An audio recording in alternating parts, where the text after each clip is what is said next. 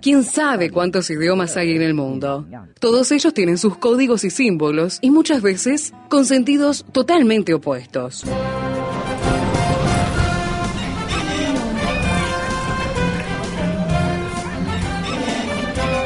Jungla semántica. Para descifrar las palabras, para entender su raíz, para saber de qué hablamos. Jungla semántica. Nos lidera en esta expedición el profesor Héctor Leites.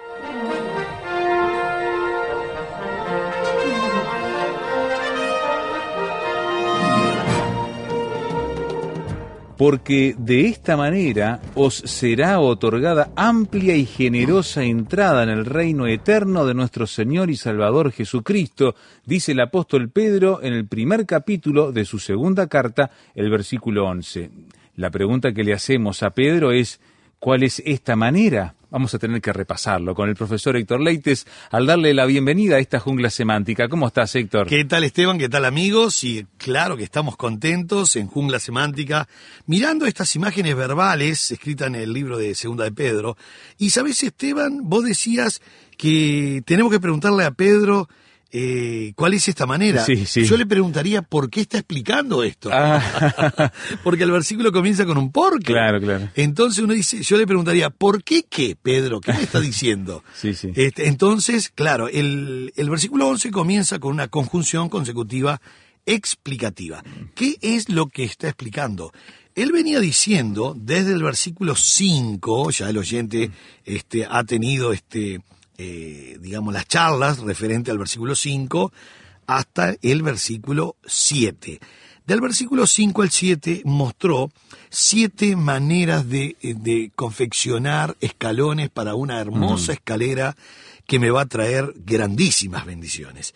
Y habíamos comenzado a ver en el versículo 5 que sobre la plataforma, que era la fe, había que sumar ese escalón de virtud, después había que poner el, el escalón del conocimiento, el escalón del dominio propio, el escalón de la paciencia, el escalón de la piedad, el escalón del afecto fraternal y el último escalón es el escalón del amor, que es amor ágape.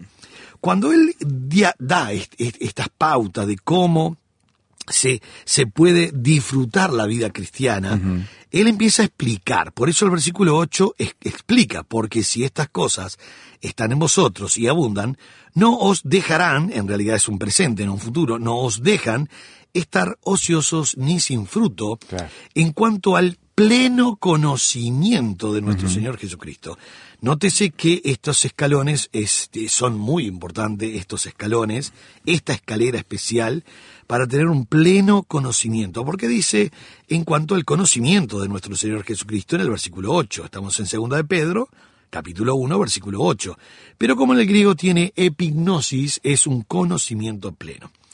Explica en el versículo 9, pero el que no tiene estas cosas tiene la vista muy corta, es ciego, habiendo olvidado la purificación de sus antiguos pecados. Por lo cual, aquí está la clave de debido a la exhortación anterior, debido a, lo- a todo lo que pidió, dice, por lo cual, el versículo 10, hermanos, tanto más procurad hacer firme vuestra vocación y elección, porque haciendo estas cosas no caeréis jamás. Jamás. Y ahí nos habíamos quedado en el programa anterior. Una gran explicación, un por lo cual, debido a la exhortación anterior, procurad, era un, un imperativo en el versículo 10, procurad, era el, el- el- el- el gran auristo imperativo de spaudásate, que es, por favor, procuren diligentemente este, hacer estas cosas. Y enseguida dice, eh, en el versículo 10, para retomar bien después en el 11, dice, hacer firme vuestra vocación. La palabra vocación era la palabra clesis, Clesis. que quiere decir llamamiento. Pero cuando dice enseguida vuestra vocación y elección, ya está compuesta la palabra con eklogen, que quiere decir la aceptación práctica. Aceptación práctica. Dios me llamó, yo decidí. Eso es lo que está diciendo aquí. Y, en- y termina el versículo 10, porque haciendo estas cosas, haciendo, tengan presente que es- eh, tengan bien presente que es un verbo que está en un, en un modo infinitivo, pero del tiempo presente, presente del infinitivo. Ajá. Y si es presente del infinitivo, yo tengo que hacerlo, sí o sí. Por eso dice, haciendo estas cosas, no caeréis jamás. Jamás. Una doble negación. Habíamos terminado aquí con una doble negación, no caeréis, y la palabra caeréis es la palabra eh, que habíamos mirado, taisate, Táisate. táisate, que dijimos que había 17 verbos para caer en pecado. Este es uno de los verbos que habla de caer en pecado. Ahora, esta doble negación es muy buena porque dice no caeréis. Jamás. Jamás. En el griego tiene un u y un me. ¿Qué quiere decir eso? Son adverbios de negación, una doble negación. Es como que dijese, no caeréis nunca, jamás, nunca. Ajá. Poniéndole énfasis a la seguridad de no caer realmente, ¿no? Entiendo. Haciendo estas cosas. Bien, ahora el versículo 11, Esteban, va a explicar algo muy importante y va a decir así. Porque de esta manera os será otorgada amplia y generosa entrada en el reino eterno de nuestro Señor y Salvador Jesucristo. Muy buena explicación, en el griego comienza así, con esta explicación, así, de esta manera, será otorgada. La palabra otorgada acá, o será otorgada, es la palabra epijo de gestesai. Ah, Complicado, sí. epijore gestesai. Es un, en el griego, es, bueno, más o menos como en el español, que alguien te otorga, te regala, pero en el griego habla de un suministro especial. Qué interesante esto, ¿no? Será, dice, de esta manera será otorgada. ¿Quién me otorga? No es por mi fuerza, no es por mi capacidad, es Dios que va a suministrar de una manera especial esa amplia y generosa entrada. Por eso inmediatamente utiliza la palabra generosa, generosa. La palabra generosa, que debería ser generosamente, es la palabra plusios. La palabra plusios en el griego eh, es interesante porque es ser eh, rico, millonario, realmente. Mira. Sí, es una palabra cuando eh, eh, generosamente, por eso tiene la, la idea de generosamente, algo que es realmente ricamente. Algunas traducciones ponen ricamente. Ricamente, O mira. sea, teniendo mucho, mucho, mucho de esto. Y uno dice, qué linda expresión, porque me está dando una amplia pero generosa entrada. Qué interesante, ¿no? Eh, ricamente hablando del plusios, cómo Dios va a dar mucho, mucho, mucho a nosotros. Y esa entrada, la palabra eis jodos. Es muy interesante la palabra eis, jodos, eis. Es una preposición que es a o hacia. Vendría a ser nuestra pre- preposición española, voy a o hacia tal lugar, ¿verdad? Y jodos en el griego es camino. Camino. Por, eso la palabra eh, jodos, cuando se le pone la preposición ek, queda ek jodos. Y ahí es, queda la palabra éxodo, Ah, claro. Que es caminando afuera, o el camino hacia afuera. Y acá no es caminando afuera, acá es eis jodos. O sea, entrando, porque es una preposición que indica vas a entrar ampliamente en este camino, ampliamente. Ampliamente. Todas las palabras son potenciadas. Es interesante aquí, será otorgada amplia, generosamente, y de repente dice entrada, eis jodos. O sea, entrando ampliamente y cómodamente en este camino. Y uno dice, pero ¿qué camino es? ¿Qué, qué lugar es? Porque ahí está la clave del millón, ¿verdad? Claro, claro. Eh, ¿Dónde es que entramos? Y enseguida dice, eh, amplia y generosamente, en el reino eterno. Qué bárbaro, reino eterno. Aquí hay algo interesante porque este, este concepto reino eterno es una garantía del reino eterno. Es como nos dice la Biblia de que nosotros en Cristo tenemos la seguridad de que vamos a estar con Él en el reino eterno. Bueno, lo que está indicando aquí la palabra reino eterno, que está poniendo énfasis eh, en la palabra este, aionios, que es la palabra eterno, una garantía total de ese reino eterno.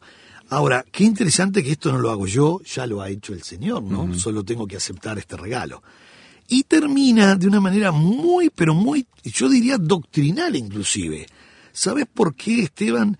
Porque dice de nuestro, en el griego, este, los, los sustantivos y los este, sustantivos propios, adjetivos, todo, todo tiene artículos, ¿sabías? En el español no se puede poner artículo. No, no, queda como redundante y eh, excesivo, ¿no? Sí. Bueno, queda inclusive, eh, lo, lo toman como una... eh, yo estoy hablando de los sustantivos propios, yo no Sí, puedo sí. decir el Esteban. No, claro, queda... Este, el, el- el- el Héctor, ¿verdad?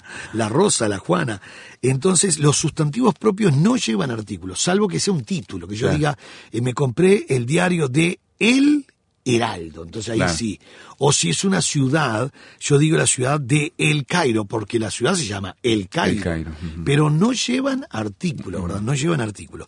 En el griego sí. El nombre, Jesús lleva artículo, Dios lleva artículo, Pedro lleva artículo, es el Pedro, ¿verdad? Ah, mirá. Eh, sí, sí, sí, todo tiene artículo, todo tiene artículo determinante, ¿verdad? Determinante. Entiendo. Sí, tienen todos artículos. Y acá, ¿por qué digo que es doctrinal? Porque dice de nuestro el Señor y Salvador Jesucristo. Al decir el Señor y Salvador Jesucristo, se aplica una regla gramatical que cuando hay un artículo definido para dos sustantivos, está hablando de lo mismo. Bueno, lo vemos, eso entonces lo especificamos y desarrollamos luego de la pausa aquí en la jungla semántica con el profesor Héctor Leites. ¿Quiere opinar? Póngase en contacto con nosotros al WhatsApp, signo de más 598 91 610 610. Estamos con el profesor Héctor Leites en la jungla semántica mirando segunda de Pedro capítulo 1 versículo 11. Y me resultó muy interesante mientras vos explicabas lo de que nos será otorgada amplia y generosa entrada en el reino eterno nuestro Señor y Salvador Jesucristo, Héctor. Eh, recordando la figura que por otro lado usa Jesús en el Mateo, en Mateo capítulo 7, en el Evangelio de Mateo capítulo 7, cuando habla que la puerta estrecha y la puerta ancha. Y en uno es espacioso el camino que lleva a la perdición y muchos entran por ella, pero la puerta angosta el es el camino que y el camino angosto es el que lleva a la vida y pocos son los que lo hallan. Sin embargo, ahora Pedro invierte el tamaño o la anchura, podríamos decir, y habla de amplia entrada, ¿no? Me te, lo te lo presento como algo Sí, interesante sí, que, sí. que me, re- que me resultó de, lo- de tu explicación. ¿Sabes qué pasa, Esteban? Que una, una cosa es el proceso de la entrada y otra cosa es la puerta misma. Claro. El proceso de la entrada, eh, hay, hay cuestiones que nosotros tenemos que vivir en santidad, conforme a la palabra de Dios. Tenemos que estar despojándonos de las cosas que nos sirven, tenemos que estar adorando. Hay un montón de parámetros que uno dice, che, no es tan ancho esto, o sea, no es, no es que para que yo puedo caminar por donde quiera. Pero resulta que cuando nosotros vemos que ese camino es angosto, la puerta es ancha. Y uno dice, ¿pero cómo puede ser tan amplio? Sí, señor, usted proveyó de lo que tenía que proveer, ahora yo voy a cumplir lo que tengo Claro, que hacer. claro. Entonces, sí, y, y además otra cosa, la temática de Porque Mateo. o será otorgada, dice hacia el futuro, ¿no? Sí, sí, exactamente. Y otra cosa, cuando Jesús estuvo allí en Mateo 7, él está hablando siempre de dos posturas. Claro. Si nosotros ponemos atención allí en, en Mateo 7, habla de dos puertas. Sí, sí. Sí, pero habla de dos Y caminos. dos caminos, es verdad. Pero habla de dos destinaciones. Y habla de dos agrupaciones. Es verdad.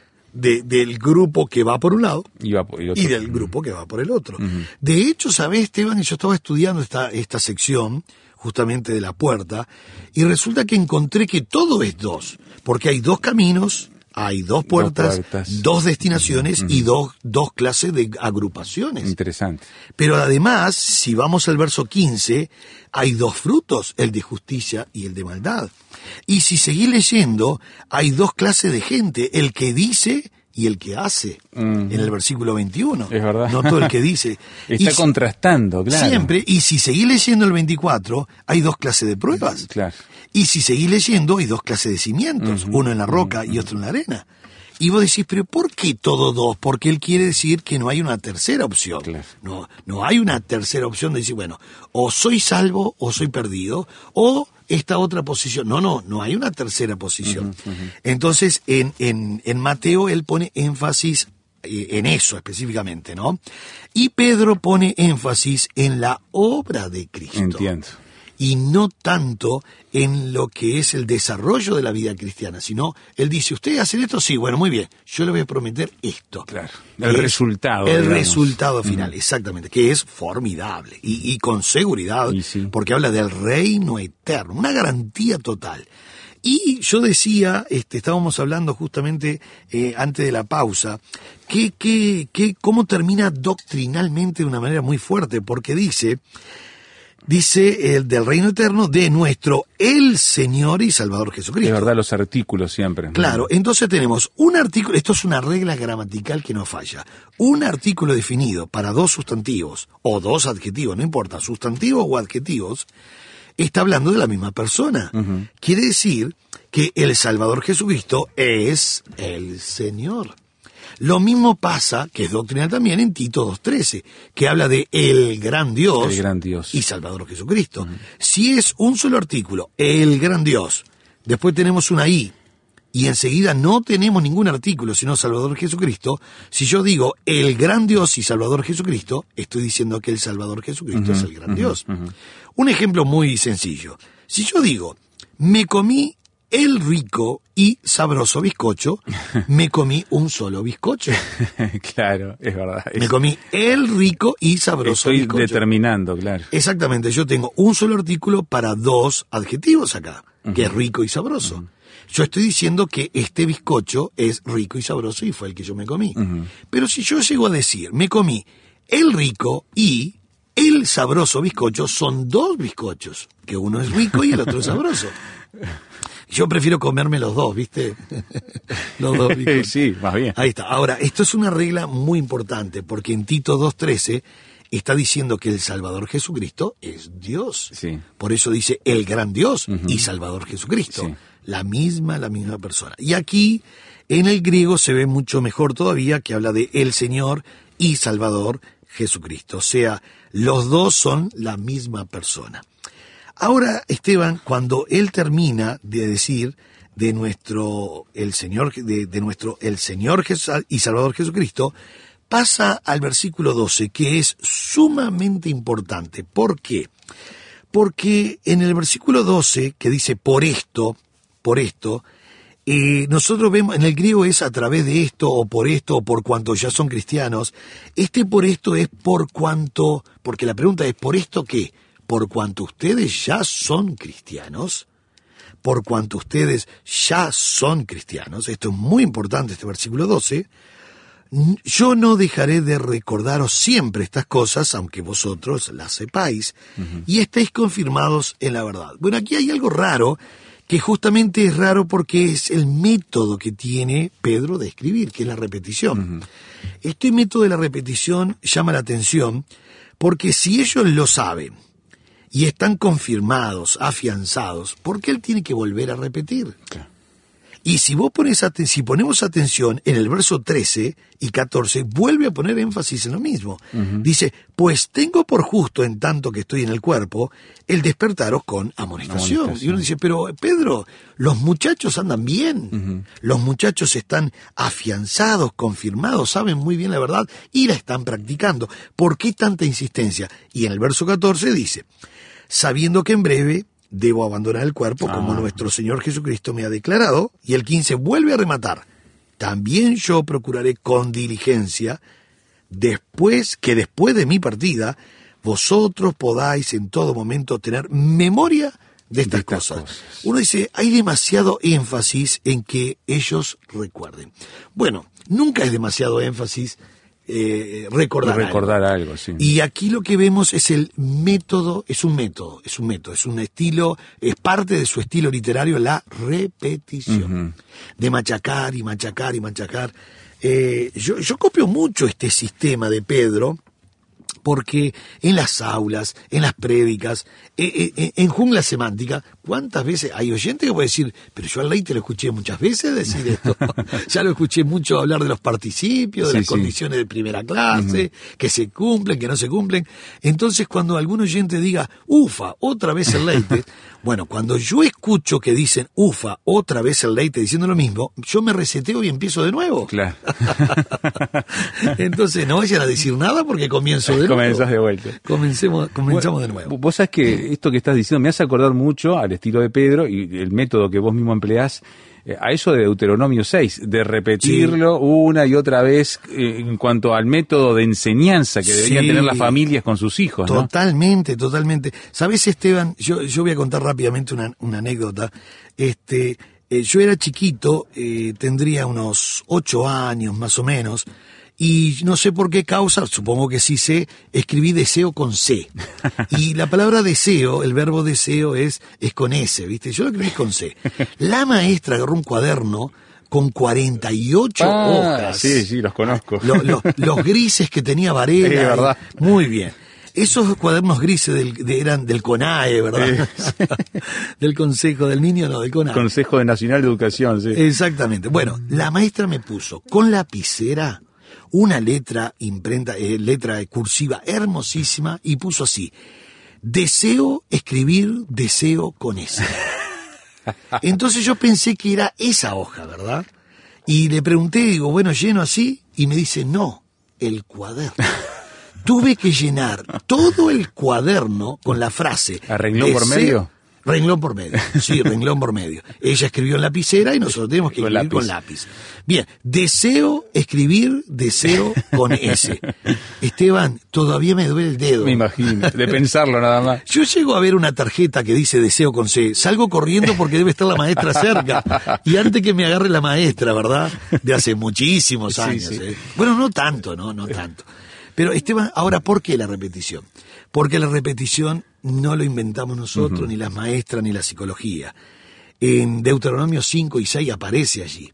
Y si nosotros vamos en la ruta y vemos un cartel que dice, tome tal bebida, ¿verdad? Como propaganda. Sí. Vos mirás al campo y hay vacas. Sí, no hay nadie no ahí que te pueda ofrecer esa bebida. Nadie. Recién el pueblo está a 80 kilómetros. y vas avanzando en la ruta manejando y dice, tome esta bebida, la chispa de la vida, el sentir de verdad, qué sé Sí, yo, sí, ¿viste? lo que sea, Y vos sí. decís, pero qué, Te- tengo que tomar leche si hay vacas abajo. Pero resulta que en el primer pueblo que llegás con calor, te tomás esa bebida fresca.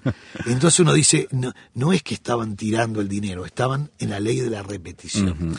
Nosotros, hermanos, cuando nosotros hablamos de la repetición, es el método de Pedro, un método de machacar, machacar, aunque ellos están sabiendo el asunto, ellos están confirmados, la Biblia sigue diciendo y nos sigue diciendo que Él es bueno, que Él es amable, que Él es dulce, que hay una entrada en el cielo, Amén. que yo tengo que vivir en santidad, que yo tengo que servirle a Él. Todo esto se repite continuamente, desde el Génesis al Apocalipsis. Así que, querido amigo, nunca está de más la repetición, salvo que sea un problema de ya de, de muchos años en la mente, pero de todos modos eh, es bueno repetir las grandes verdades bíblicas. Hagamos caso a nuestro buen Señor Jesucristo. Amén. Que Dios le bendiga ricamente. Hasta aquí el estudio del día de hoy con el profesor Héctor Leites en la jungla semántica que seguirá por otros términos, otras etimologías, otras figuras, otros contextos para encontrar mayor significado para nuestras vidas y aplicarlo en donde nosotros nos movemos. Nos gustaría ahora preguntarle qué le ha parecido este estudio, qué opina al respecto. Desea preguntar, discutir, agregar información, con mucho gusto. Escríbanos a junglasemántica arroba transmundial.org junglasemántica arroba transmundial.org y también encuentre todos los programas de Jungla Semántica en el sitio de Radio Transmundial que es rtm360.org rtm360.org. Le esperamos en la próxima entonces para continuar nuestro estudio en la jungla semántica.